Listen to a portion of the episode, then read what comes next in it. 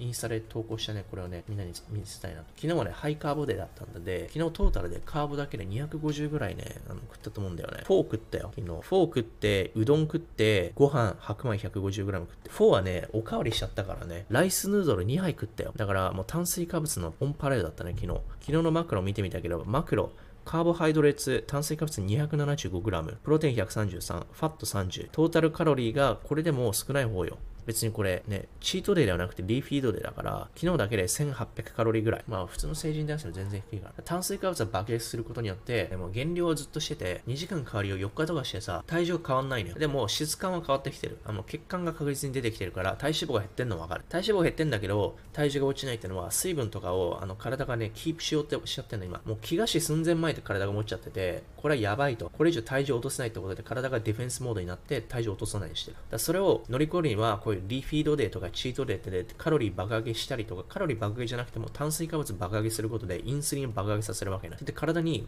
シグナル起こって大丈夫だ、栄養まだ来るよっていうふうに教えて、そうすることで、あんまりね、このプロテクティブなモードにならないようにしてもらうことで、さあまた体重がストンって落ちていくようになるってことで、減量負けてね、体重落ちなくなるんだよね。体が防衛本能で落ちないようにしちゃうから、うん、レジスタンスが出ちゃう。だからたまにこうやってカロリー上げるって。で、今大会まで2週間とかだから、やるなら今やっといた方がまだ調整できるからってことで、昨日ね、炭水化物をパレードにした。で、やっぱり炭水化物入れるとね、エネルギーがあるね。うん、疲れっていうか、体のエネルギーが出てきたなと思う。今日からまたね、炭水化物減らしていくんだけどもね。まあそういう調整をして、まあでもね、仕上がりはね、結構良くなってきた感じ。うん、血管がすでに出てき始めたし、今日体重上がった、昨日より2キロ増えてた。体重2キロ増えてたんだけど、これ大体お腹の中水分とかだからね、グリコーゲンね。グリコーゲンが筋肉にね、入っていくわけよ。筋肉のセルに、細胞に。で、グリコーゲンって水分も含んでるから、それで、ね、体重がね、増えたっていう話だって、質感的には、まあ、血管とかっていうのはね、まだね、残ってるから、まあ別に心配しないなってことで、あと2日3日やってたら多分ね、その水分がだんだん消えていくから、まあ、体重が元に戻っていくっていう話だと思います。